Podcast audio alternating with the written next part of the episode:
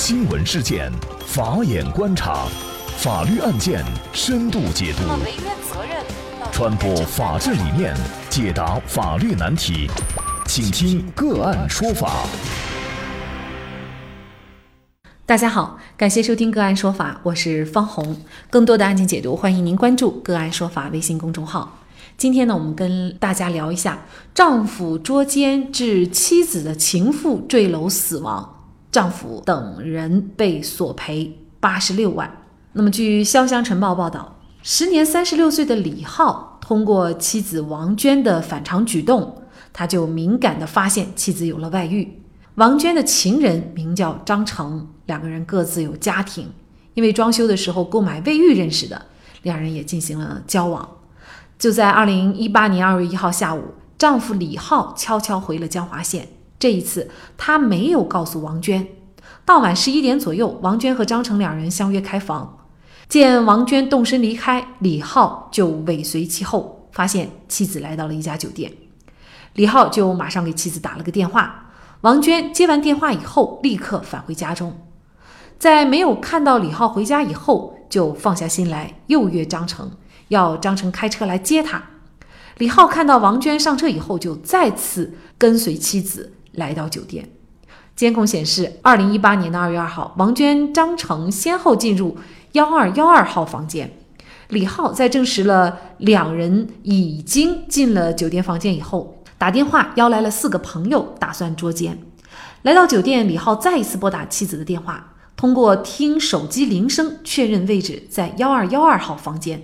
愤怒的丈夫李浩就和朋友们轮流用脚踢门，将房门踢开，并冲进房间。他发现卫生间里只有王娟，却四下找不到张成。李浩的一个朋友意外地从保安口中得知，有人从楼上掉下来了。得知消息以后，李浩等人立刻从十二楼下来，经辨认，坠楼的男子正是张成。从视频监控情况来看，李浩等人把门踢开的时间到张成坠楼落地的时间只相差六秒。从现场勘查情况看，发现房门被踢开，房间床上物品凌乱，卫生间门打开，房间南墙处有飘窗，飘窗上遗留有十枚残缺不全的鞋印。警方调查意见为：综合现场勘查、尸检、视频监控调查当事人以后认为。张成系意外坠楼死亡，不构成刑事案件。张成的家属就把李浩、还有王娟以及当时帮李浩一起捉奸的四个人和酒店一方诉至法院索赔八十六万多元。那么，捉奸的李浩等人是否要对张成的死亡来承担责任？而酒店的责任又在哪里呢？就着相关的法律问题，今天呢，我们就邀请云南北上律师事务所主任、云南省律师协会长江经济带专委会主任邓奎律师和我们一起来聊一下。邓主任你好，哎，你好，主任你好，感谢邓律师。丈夫张成他到底应不应该承担责任？他这个关键的法律依据是什么？您怎么看这个问题呢？实际上，本案当中啊，李浩他是否要承担责任的关键的法律依据。实际上就是李浩的行为与这个张成的死亡之间是否具有因果关系？从这个角度看，因为法律上的因果关系呢，就说它是指行为人的行为作为原因，损害事实作为结果，在二者之间存在前者导致后者发生的客观联系。那么我国法律呢，采取的是相当因果关系说。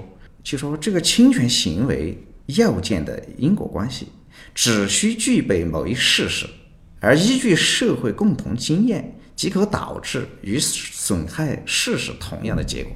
所以，行为与损害后果是否具有相当因果关系，判定的标准就在于行为有没有实质上提高损害结果发生的可能性。具体而言，在本案当中，李浩承担责任的关键点就是李浩他约着几个朋友，然后去踢开酒店的门，踢门的这个行为，捉奸这个行为，他是否必然导致了张成从十二楼的飘窗处坠楼死亡？就是看他之间是否具有因果关系。如果具有因果关系，李浩就要承担责任；如果不具有这种因果关系，李浩就不承担责任。嗯，那我们可以通过两个角度来考虑哈。一个呢，如果这个李浩他不去踹门踢门，那显然张成他不可能翻窗出去哈。即便是李浩他踢门踹门了，如果死者张成本人他不翻窗的话，他也不会掉下去啊。那么到底李浩他应不应该对张成的这个死承担责任呢？实际上就在于李浩他的踢门这个行为是否导致了张成死亡的这个结果的发生。那么法律上呢，就从因果关系的角度来看，他不是说说啊，没有你的踢门行为就不会有张成的去飘窗处躲的这个行为。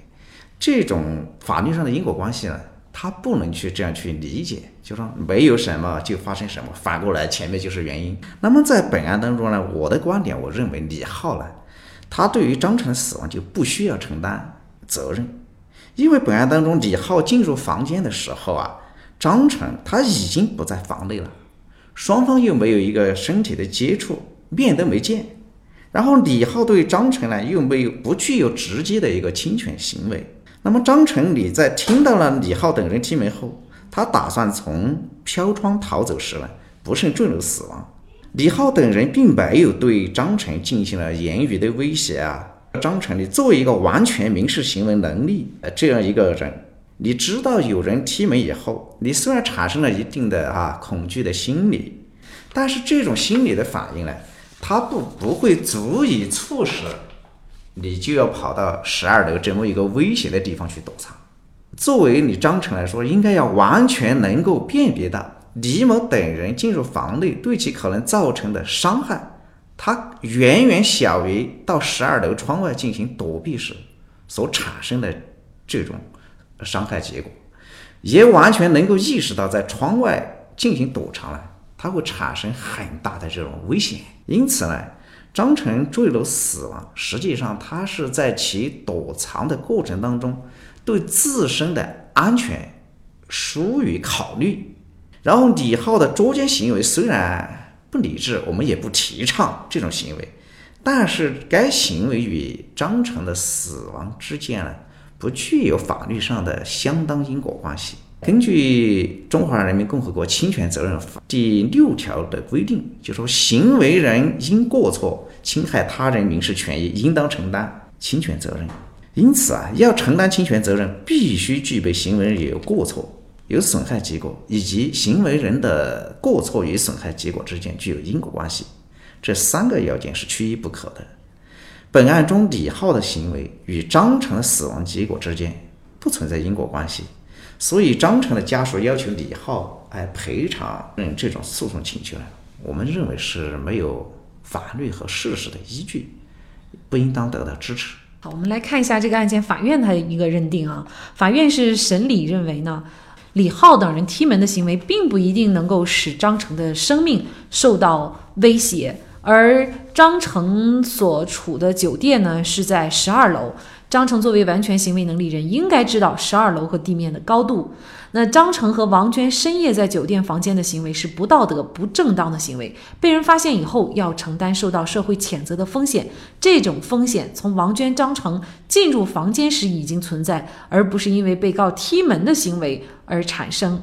那么，所以呢，法院认为啊，张成的死亡跟李浩等人之间是没有法律上的因果关系的。原告要求李浩等人承担赔偿责任，法院是不予支持的。但是呢，家属也起诉了酒店，我认为呢，酒店应该来承担相应的这个责任，因为家属认为呢，他这个十二楼的窗台外面呢是没有护栏的，如果有护栏呢，可能张成也不会死哈。那么您怎么看酒店这方的责任呢？实际上，酒店要不要承担责任，就关键就是说。酒店它是否尽到了一个安全的保障义务？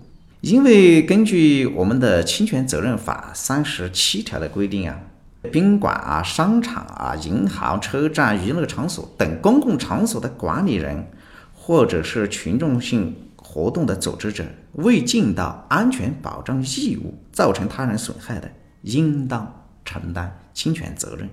那么王娟在酒店，她开了一个单人间。那么酒店并没有明确标注说只允许她一个人入住，所以张成入住，他就成为酒店的一个客户。那么与酒店之间就形成了一种合同关系。酒店对于入住人员，他就有一个安全保障的义务。根据《民用建筑设计通则》的规定，当采用外开窗时，它是应当牢固窗上的这样一个措施，要有一个防护的措施。凌空的窗台，当低于零点八厘米时，必须采用相应的防护防护措施。防护高度由地面起计算的话，也不得低于零点八米。是按照这个法律的规定，酒店是否要承担责任，就关键就是看他采用这种外飘窗这种类型的话，它的这个防护高度是否有。而本案当中，它并没有这么一个防护。从公安调查的报告载明啊，窗台的高度仅为零点五八米，它就不足零点八米。按照这个规定，它就应当窗外要有护栏，而且这护栏的高度它不得低于零点八米。实际上，酒店它的设施就没有安全的防护护栏，客观上已经造成了一种安全隐患，不具有保障入住的这个客户的安全保障。那么法院呢，最终啊，他确实也是认为呢，作为酒店方啊，是承担百分之五的赔偿责任，也就是呃四万多块钱的损失的赔偿哈。其实这个案件啊，我们回头想一想，如果张成他当时不翻窗的话，那么肯定他也不会死。但是呢，她肯定也是非常害怕、非常担心。她不翻窗，然后呢，王娟的丈夫砸门而入，她可能会被打得很惨哈。那我们就假设，如果她不翻窗，就等着李浩他们进来的话，可能的后果会是什么？比如说，他可能会承担一个什么样的责任呢？嗯，如果张成不跑哈，就是说承担这种可能发生的这种后果的话，可以从几个角度来进行分析哈。第一呢，就是说，如果张成他与王娟之间存在着不正当的这种男女关系哈，那么可能他就会受到道德上的谴责，影响周围人对他的一个评判。第二个呢，就是说，如果张成的妻子起诉离婚的话，因为张成有这种出轨行为。因此呢，有可能法院会认定说张成有过错，而认定他们夫妻双方的感情破裂，而判决离婚，会影响到他这个家庭。最大的一种可能性，李浩等人进去之后，可能对他实施殴打，或者是辱骂。那么，如果进行殴打，造成张成的伤情，经鉴定达到轻伤及以上的话，张成就可以要求公安机关追究。李浩等人的刑事责任就涉嫌构成故意伤害罪。同时呢，如果张成受伤花去的这些医疗费用、交通费用等等，他从民事上可以要求李浩等人进行赔偿。当然，法律上也可能会出现一种情况：李浩等人进来之后，在实施对他进行殴打这个过程当中，他为了使自己的人身安全免受不法侵害。如果他实施了一个正当防卫，致李浩等人受伤的话，他这个行为也会构成一个正当防卫，不需要承担法律责任。即便你确实是心亏了，做错了，但是也不会因为此李浩就可以去无端的殴打你。嗯，对。只要是他殴打你了，那么他就要承担相应的，无论是民事的，甚至是刑事，都要承担相关的责任。嗯，实际上只要张成。他足够的冷静、理智，或者说愿意为他自己的这个哎不道德的行为而承担相应的责任的话，能够呃理智的去对待的话，我觉得也不会发生这样的一个结果。嗯，那么随着婚内出轨的情况啊逐渐增加，所以捉奸的现场啊也经常是五花八门。